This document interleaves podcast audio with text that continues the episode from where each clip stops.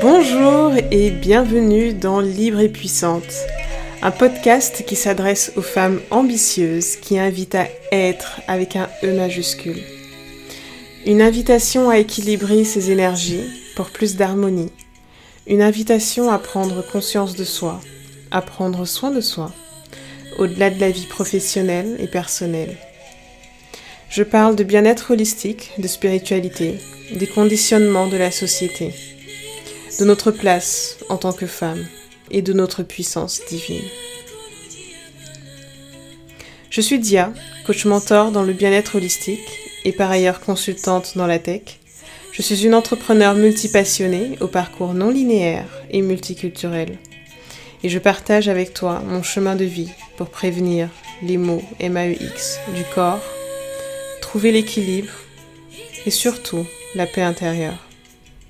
Je t'invite dans ce voyage intérieur.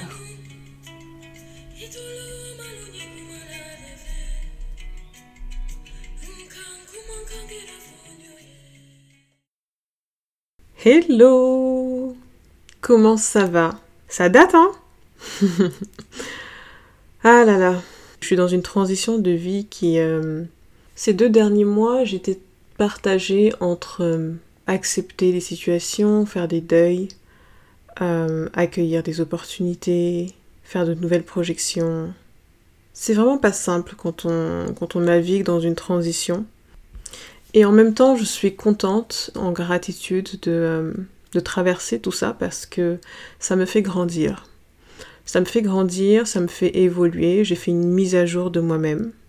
D'ailleurs, j'ai eu 33 ans ce mois-ci. Donc, c'était un bon passage aussi pour cette nouvelle année de partir euh, de zéro, d'une page blanche, enfin non, pas de zéro, d'une nouvelle page blanche, d'un nouveau chapitre. Voilà, c'est un nouveau chapitre de ma vie que j'écris. Et, euh, les deux derniers mois étaient dédiés à clôturer un chapitre en fait. Ça a pris le temps que ça a pris. Et, euh, et puis surtout, j'ai envie de dire, et ça c'est un de mes mantras favoris, c'est que tout est parfait tout est parfait, on est euh, à l'endroit où on doit être, on est dans la situation dans laquelle on doit être, et tout arrive pour une raison. Voilà, tout arrive pour une raison. Je ne sais pas si quelqu'un a besoin d'entendre ça ici, mais tout arrive pour une raison. Et, euh, il faut faire confiance euh, au processus, il faut faire confiance en la vie.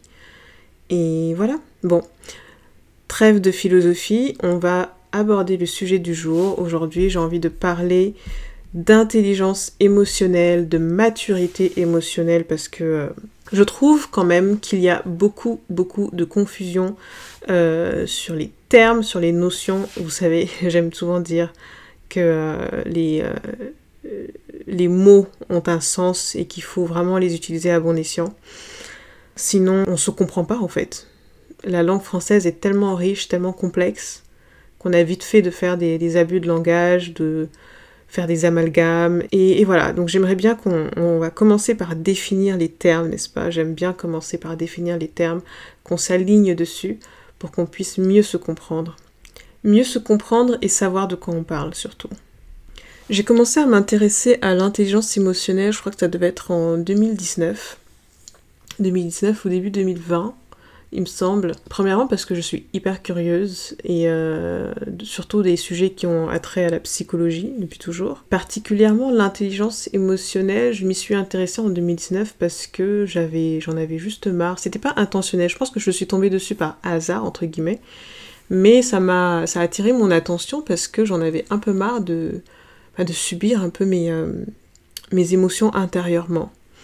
Euh, j'ai fait un épisode sur l'hypersensibilité je te, renvoie à cet épisode pour comprendre un peu euh, d'où je suis partie. Et en fait, quand je suis tombée sur ces, des ateliers en ligne une fois par semaine auxquels j'assistais, c'était gratuit. Et ça m'a permis de prendre conscience déjà de mes propres émotions. C'est là que j'ai commencé en fait à faire ce travail sur, euh, sur mes émotions, dans le but surtout de moins prendre les choses à cœur. Parce que avant, à l'époque, j'en apprenais beaucoup sur moi-même. Et puis surtout, je suis tombée aussi, dans la même période je crois, sur une, vidéo de Thomas Dansbourg. Thomas Dansembourg, Dansbourg, je sais pas comment le prononcer. Bref, c'est un, auteur qui est très célèbre et qui a écrit euh, le best-seller Cessez d'être gentil, soyez vrai. D'ailleurs, il a fait une conférence euh, qui a fait des millions de vues sur, euh, YouTube qui est disponible. Je mettrai le lien en description de l'épisode du podcast. Je recommande vivement cette vidéo parce qu'elle est, elle est très édifiante. Elle m'a permis de, réaliser que c'est vraiment une, compétence que de savoir s'appréhender, appréhender ses propres émotions et, et ça a été le déclic pour moi de développer mes compétences émotionnelles, on va dire, du moins mon, intelligence émotionnelle. Et c'est ce que nous allons voir donc aujourd'hui. Alors, déjà, l'intelligence émotionnelle et la maturité émotionnelle sont deux choses distinctes. La maturité émotionnelle, c'est la capacité d'une personne à comprendre, à gérer et à exprimer efficacement ses émotions. Ça, c'est la maturité émotionnelle. Combien parmi nous sommes matures émotionnellement? Moi, je ne me considère pas comme mature émotionnellement. C'est très dur. Rares sont les personnes qui sont émotionnellement matures. Même les personnes âgées. C'est très rare. L'intelligence émotionnelle, c'est la capacité à reconnaître, à comprendre et à gérer ses propres émotions et celles des autres. Ça englobe des compétences telles que l'empathie, telles que l'autorégulation et la conscience de soi. Donc vous voyez, c'est pas tout à fait pareil. Je répète, l'intelligence émotionnelle, c'est la capacité à reconnaître, à comprendre, à gérer ses propres émotions et celles des autres, à se reconnaître, et ça englobe des compétences telles que l'empathie, l'autorégulation et la conscience de soi. Et c'est de ça qu'il s'agit, la conscience de soi, avant même de parler de maturité émotionnelle. Donc vous voyez, il y a quand même quelques subtilités qui différencient ces deux notions. Dans tous les cas, il s'agit d'avoir une meilleure compréhension et gestion de ses émotions et celles des autres. Déjà, on va commencer par parler un peu du, stéréotype selon lequel... Euh, enfin, stéréotype. En tout cas, du, oui, du stéréotype selon lequel la femme est, entre guillemets, émotionnelle. C'est quelque chose qu'on va souvent entendre dans notre société et ça a le don de m'irriter, de m'agacer. Je pense que toutes les femmes sont agacées par ça. Parce que dedans, il y a toujours une sorte de, de culpabilisation, de jugement. On est jugé comme trop, entre guillemets, trop émotionnel. Voilà, il y a toujours ce, jugement qui pèse encore sur la femme, qu'elle est trop ceci ou trop cela. Mais en fait, tout ça, ça s'explique. Les émotions d'une femme, ça s'explique. Déjà, il y a les stéréotypes culturels. Dans de nombreuses cultures, les femmes sont euh, historiquement, elles vont être stéréotypées comme étant plus émotionnelles ou plus sensibles que les hommes. Et ces stéréotypes vont influencer la manière dont les femmes vont exprimer et gérer leurs émotions, vous voyez Et la manière dont elles vont être perçues par les autres. Il y a aussi tout l'aspect social. Les filles vont être éduquées différemment des garçons en ce qui concerne l'expression émotionnelle. On est beaucoup plus tolérant vis-à-vis des petites filles qui expriment leurs émotions que des garçons. Les garçons vont avoir tendance à, en tout cas dans, notre contexte, hein, contexte africain notamment, les garçons peuvent être incités à réprimer leurs émotions. Donc il y a aussi cette différenciation là qui va, va comment dire, qui se manifeste à l'âge adulte où on, suppose que la femme est plus émotionnelle que les garçons. C'est juste qu'on n'a pas reçu la même éducation, socialement, culturellement. Il y a la biologie, les hormones. Nous les femmes, on, a, on a nos cycles hormonaux aussi. On passe par plusieurs phases dans, dans notre cycle. Euh, je parle bien du cycle menstruel, ce que les hommes n'ont pas. Donc il y a une différence hormonale qui influence aussi la manière dont les femmes vivent et expriment leurs émotions. Il y a les expériences vécues. On n'a pas tous les mêmes expériences. Euh, il y a des expériences qui sont vécues par des femmes comme, euh, je sais pas moi, la discrimination de genre, le harcèlement ou même toute autre forme de traumatisme qui vont influencer aussi notre relation à, à nos émotions et la manière dont on va les exprimer. Et ça, c'est valable aussi pour les hommes il y a les attentes sociales. Dans certaines sociétés, les femmes vont euh, ressentir une pression pour se conformer à des rôles spécifiques, ce qui va aussi influencer la manière dont elles vont gérer et exprimer leurs émotions. Et, paradoxalement, on est aussi, en tant que femme, reconnue pour notre résilience émotionnelle. En particulier face aux défis de la vie, face à l'adversité, euh, dans des situations telles que la maternité par exemple, les responsabilités familiales, les pressions professionnelles, on a une capacité de résilience émotionnelle supérieure aux hommes. Ça, c'est un fait. Donc c'est toutes ces différences, euh, notamment d'ordre social, culturel, qui font que euh, la femme est stéréotypée comme plus émotionnelle. Alors qu'en vrai, les émotions ne sont pas limitées à un genre. Tout ce que je viens de dire, en vrai, ça peut s'appliquer aux hommes, mis à part l'aspect euh, biologique, bien évidemment. Mais en tant qu'être humain, qu'on soit un homme ou qu'on soit une femme, on a la capacité de ressentir et d'exprimer des émotions. Donc finalement, ce sont les stéréotypes et les attentes euh, sociétales, j'ai envie de dire, qui influencent juste la manière dont euh, nos émotions sont perçues et exprimées dans la société.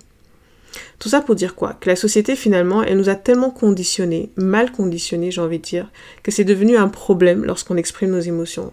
C'est devenu un problème, on est super mal vu, on est jugé, et c'est la double peine, parce que lorsqu'on a des moments de craquage, si on se l'autorise, parce que bien souvent, vu qu'on est jugé, on ne s'autorise pas des moments de vulnérabilité, on ne s'autorise même pas la vulnérabilité tout court, on ne s'autorise pas euh, l'expression de nos, de, nos, de nos émotions, de nos sentiments, de nos ressentis, on est mal jugé, et donc c'est la double peine, parce que quand on a des moments de craquage, bah, on subit le poids du jugement, en plus de subir la cause qui nous a, euh, qui, qui nous a provoqué ces, ces émotions lourdes et on s'autoflagelle. C'est même la triple peine parce que on a aussi cette, euh, comment dire cette exigence vis-à-vis de nous-mêmes de nous dire bah en fait il faut qu'on reste fort, faut qu'on reste résilient euh, parce que euh, c'est pas bien si j'exprime mes émotions, je vais être perçu de telle telle manière. Et surtout, je ne dois pas perdre la face. C'est comme si exprimer ses émotions, ça s'associe à, à un défaut en fait, à un état de faiblesse. Rappelons qu'encore une fois,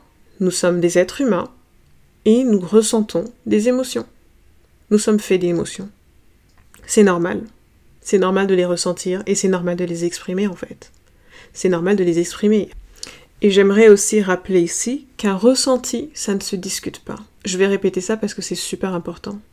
Un ressenti, ça ne se discute pas. C'est valable pour toi, c'est valable euh, pour un tiers aussi. Si une personne te dit qu'elle s'est sentie de telle façon, de telle manière, ou qu'elle a ressenti ci, ou qu'elle a ressenti ça, c'est valable. Et ça ne se discute pas. C'est son ressenti. Sinon, si tu discutes le ressenti d'une personne, c'est euh, considéré comme du gaslight et c'est archi-toxique. Dire qu'une personne exagère dans la manière dont elle vit ses émotions, c'est toxique. Dire qu'une personne stimule euh, un état d'être, c'est toxique.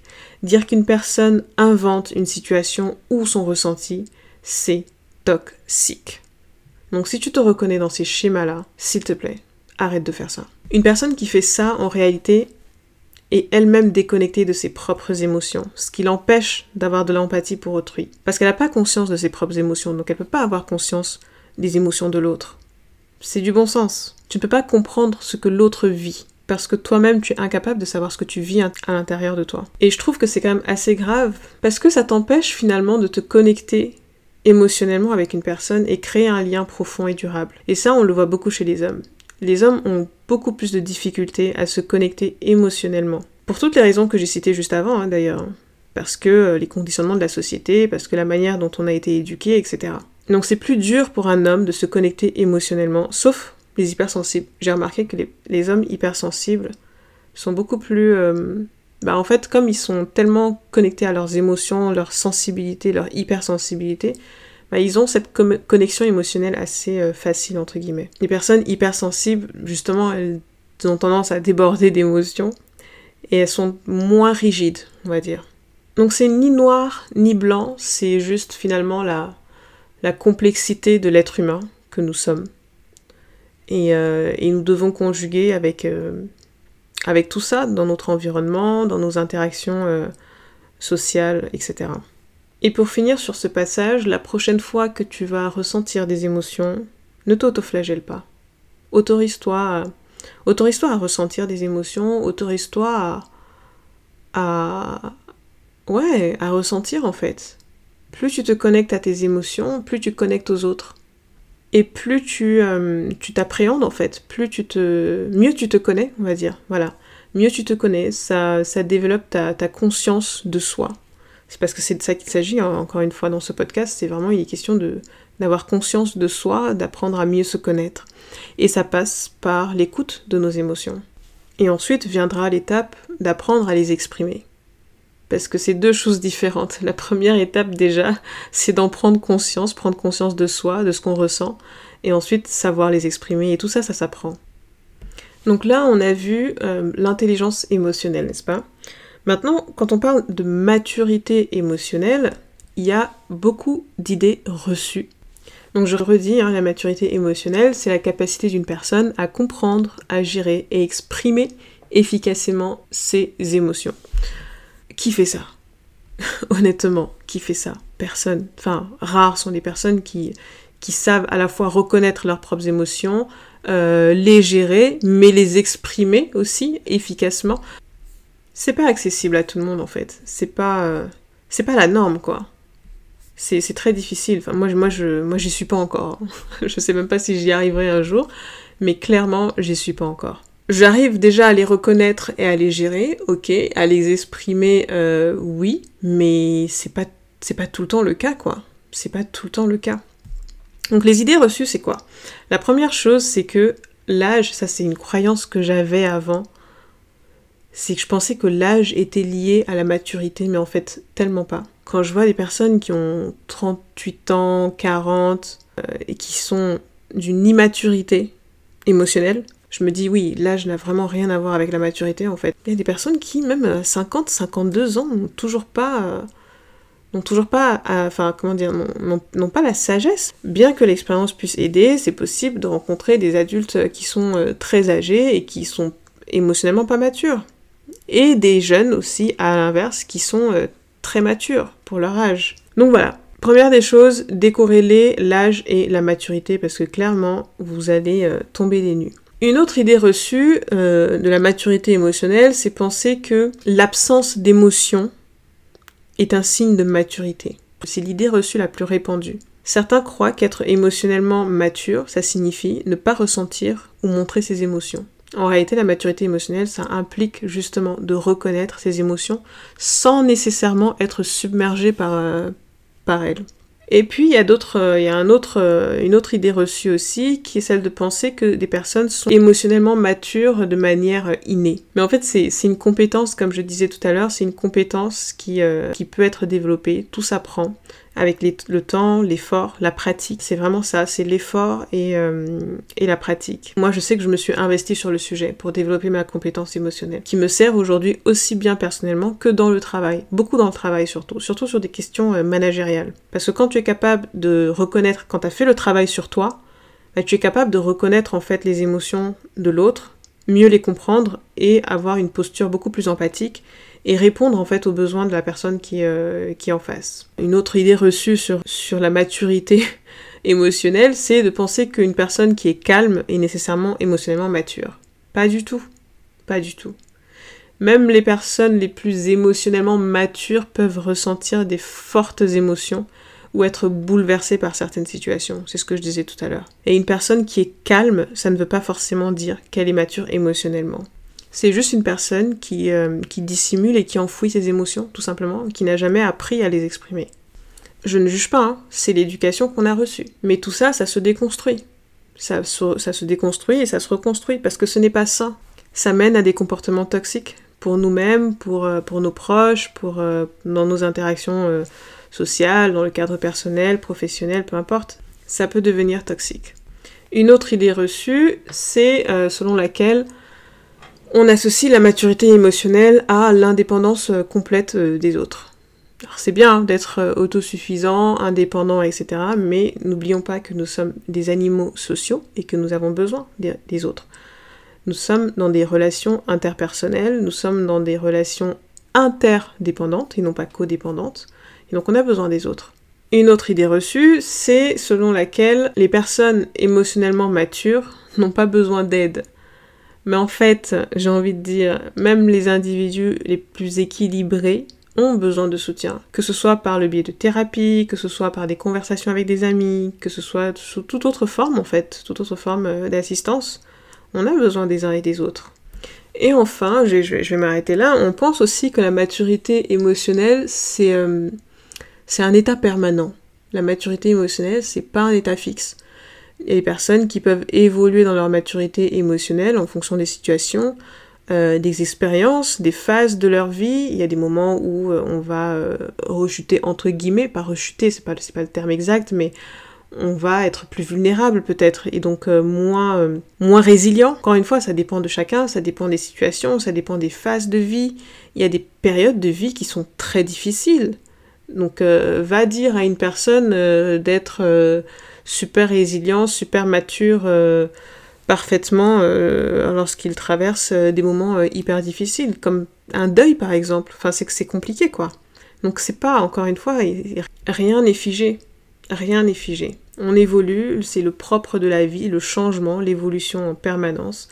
Et pourquoi je parle de ces, euh, de ces idées reçues? C'est pour mieux comprendre, comprendre en fait la, véritable nature de la maturité émotionnelle, pour ne pas avoir à porter des jugements hâtifs sur les autres ou sur soi-même. Quand il s'agit d'émotions, d'apprendre à reconnaître ses émotions, il ne s'agit pas que de soi. De, ça part de soi, certes, mais ça, et c'est aussi pour, euh, pour mieux gérer aussi nos relations euh, interpersonnelles.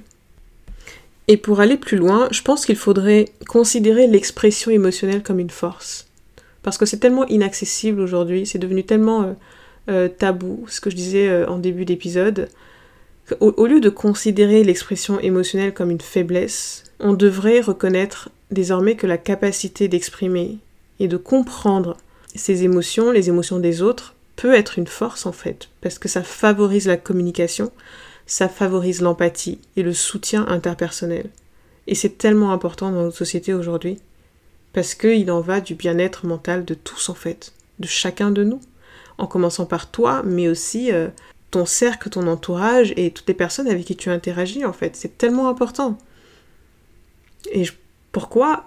Je me dis, franchement, il y a des choses, on devrait, on devrait enseigner ça. Euh, au lycée, quoi, enfin au collège ou au lycée ou à la fac, je sais pas moi, mais c'est des, des, ce sont des compétences qui sont quand même primordiales et qui touchent à toutes les sphères de notre vie. Je sais pas, parfois je me dis, euh, je sais pas, je suis, euh, j'ai des tendances un peu utopiques. Et, euh, je rêve toujours bah, d'un monde, ouais, d'un monde meilleur quoi, pour le, bien de l'humanité en fait, parce que on a tous des capacités on a tous, euh, ouais, on a tous des capacités à, nous développer pour accéder à cette, à cette abondance ultime, à ce bien-être ultime. Et, euh, si on n'est pas suffisamment euh, outillé dès le départ, et qu'on n'est pas suffisamment curieux pour aller chercher les informations et, et chercher sa croissance personnelle, enfin c'est compliqué quoi, il y a des choses qui sont vraiment pas accessibles en fait. Donc pourquoi est-ce qu'on n'insère pas ces choses-là dans les programmes scolaires? Bref, je m'égare. On arrive à la dernière partie euh, du podcast qui est bah, comment, pourquoi c'est important de développer, développer ses compétences émotionnelles. Plus tu vas être à l'écoute de ton corps et plus tu vas t'ouvrir la conscience, plus tu seras en mesure de t'appréhender et d'appréhender les autres. Moi j'ai fait ce travail en passant par le corps. Il y a dix mille façons hein, de développer sa compétence, ses compétences émotionnelles. Moi, dans mon, parcours, j'ai commencé par le corps. Parce que le corps, euh, j'aime bien répéter ça, c'est que c'est vraiment ta boussole. Le corps, c'est vraiment le premier indicateur qui va te dire ce qui ne va pas en fait. Et les émotions s'expriment dans notre corps. Ce qui n'est pas exprimé s'imprime dans le corps. Et puis à cette époque, j'étais aussi dans une dynamique de reconnexion à mon corps justement. C'est pour ça que j'ai commencé par euh, travail dans le corps. J'étais dans une dynamique où je voulais euh, reconnecter avec mon énergie féminine, me réapproprier mon corps, aussi bien euh, sensuellement, de manière charnelle, émotionnelle. J'étais vraiment dans, cette, dans, cette, dans cet élan-là, oui, de, de me reconnecter à mon corps, vraiment, dans mes ressentis. Et petit à petit, je suis descendue dans mes émotions. Et c'était un, ça a été un long processus. Enfin, ça demande d'aller explorer son passé, d'aller explorer son enfance, de revisiter ses schémas, les schémas qu'on reproduit, euh, les comportements qu'on peut avoir, euh, les réactions qu'on a. En fait, c'est tout un travail sur soi de déconstruction et de reprogrammation. Et ça se fait pas tout seul. Pourquoi c'est important de faire ce travail personnel et particulièrement développer son intelligence émotionnelle? Parce que d'une part, ça va te permettre de mieux te comprendre et c'est la première étape vers ta croissance personnelle. Et en fait, quand on parle de développement personnel, c'est de ça qu'il s'agit. Développement personnel, c'est pas juste une question de, confiance en soi. Hein. Le développement personnel, la croissance personnelle, comme j'aime dire, c'est la conscience de soi. En développant une meilleure compréhension de tes propres émotions, tu vas pouvoir identifier tes forces, tes faiblesses, euh, euh, des événements qui sont déclencheurs pour toi, quels sont les déclencheurs, quels sont, tes triggers, quels sont les domaines de ta vie qui nécessitent une attention ou un, ou un changement. En développant ton intelligence émotionnelle, tu vas pouvoir réguler ton système nerveux, c'est-à-dire une capacité à mieux gérer le stress, à processer efficacement tes émotions négatives, telles que la frustration, la colère, euh, etc. Sachant que euh, tout ce qui est de l'ordre de la colère, de la culpabilité, euh, de la honte, ce sont des, sont des émotions qui, qui, vibrent très bas et donc qui impactent aussi ton taux énergétique, ton taux vibratoire et qui t'empêchent aussi bah, de manifester en fait ce que tu veux réellement. Euh, et, et, ce sont les émotions aussi qui nous créent des blocages. Quand je parle de, de blocage énergétique, ça part des émotions. Hein. C'est des blocages que tu vas rencontrer dans certaines sphères de ta vie parce qu'il y a des émotions qui sont stockées par rapport à ça, des émotions qui datent parce que euh, elles, sont, elles sont imprimées dans le corps et que tu, n'y as pas accès en fait, c'est aussi, aussi logé dans ton subconscient, donc c'est très difficile d'accès. Développer son intelligence euh, émotionnelle, ça te permet aussi, bah, comme je disais, d'avoir euh, de meilleures relations. Ça aide à développer ta relation aux autres, ta connexion aux autres. On parle de connexion émotionnelle, c'est, on, parle de connexion oui, c'est de, vraies connexions, quoi. Ça te permet d'améliorer ta communication, la résolution de conflits, c'est tellement important. Euh, ça te permet d'améliorer la collaboration avec, euh, avec tes, tes collègues, tes partenaires, etc. Développer son intelligence émotionnelle, ça te permet aussi de développer ton empathie. Moi, j'ai encore un peu de mal avec des personnes qui manquent d'empathie. Je pense que c'est... Euh, c'est mon côté hypersensible en fait qui, euh, qui, euh, qui s'exprime et aussi euh, la balance que je suis à horreur de l'injustice. Et, et c'est vrai que j'ai beaucoup de mal avec les personnes qui manquent d'empathie. Mais bon, en même temps, il faut de tout pour faire un monde et je peux pas leur en vouloir. L'empathie, c'est une composante essentielle de l'intelligence émotionnelle. C'est la capacité à comprendre et à ressentir les émotions des autres. Mais ça, tu peux le faire Enfin, tu, seras en capacité de le faire que si, que si tu sais reconnaître tes propres émotions à toi. Enfin, encore une fois, tout part de soi. L'empathie favorise des relations plus profondes, plus significatives. Ça améliore la coopération au sein d'une équipe, d'une communauté. À cela s'ajoute aussi le fait qu'aujourd'hui, on est dans un monde qui, euh, qui, qui évolue à une vitesse incroyable. Euh, le monde est en perpétuel changement, en constante évolution. Et, euh, développer ta, ton intelligence émotionnelle, ça va te permettre aussi de t'adapter. Ça va euh, te permettre de développer ta, ta, résilience, ta flexibilité, pour justement naviguer dans des situations qui sont nouvelles, qui sont stressantes. Parce que en fait, au cœur de tout ça, il y a aussi le stress à gérer. Quand on parle d'émotions à gérer, il y, a souvent du stress qui, qui, qui est pas très loin, quoi. De manière générale, une bonne gestion émotionnelle, c'est associé à une meilleure santé mentale, mais aussi physique, parce que le stress chronique qu'on vit de nos jours, c'est pas possible de continuer comme ça en fait, parce que c'est derrière c'est ce qui crée aussi euh, les maladies. La plupart des maladies aujourd'hui découlent du stress permanent, du stress chronique. Enfin, pour développer ton intelligence émotionnelle, tu vas devoir apprendre premièrement à poser des mots sur ce que tu ressens, apprendre à les exprimer aussi, d'une manière ou d'une autre. Tu vas devoir apprendre à communiquer. CF, les travaux de Thomas Dansbourg sur la communication non violente. C'est euh, la référence sur, le sujet, sur la, la CNV, ça s'appelle, la communication non violente. Donc je t'invite à te renseigner dessus si tu veux faire le travail par toi-même. Mais, euh, comme je disais tantôt, c'est un, un, processus qui peut être long et, euh, et qui n'est pas toujours facile à naviguer tout seul. Tu vas devoir être à l'écoute de ton corps, de tes ressentis.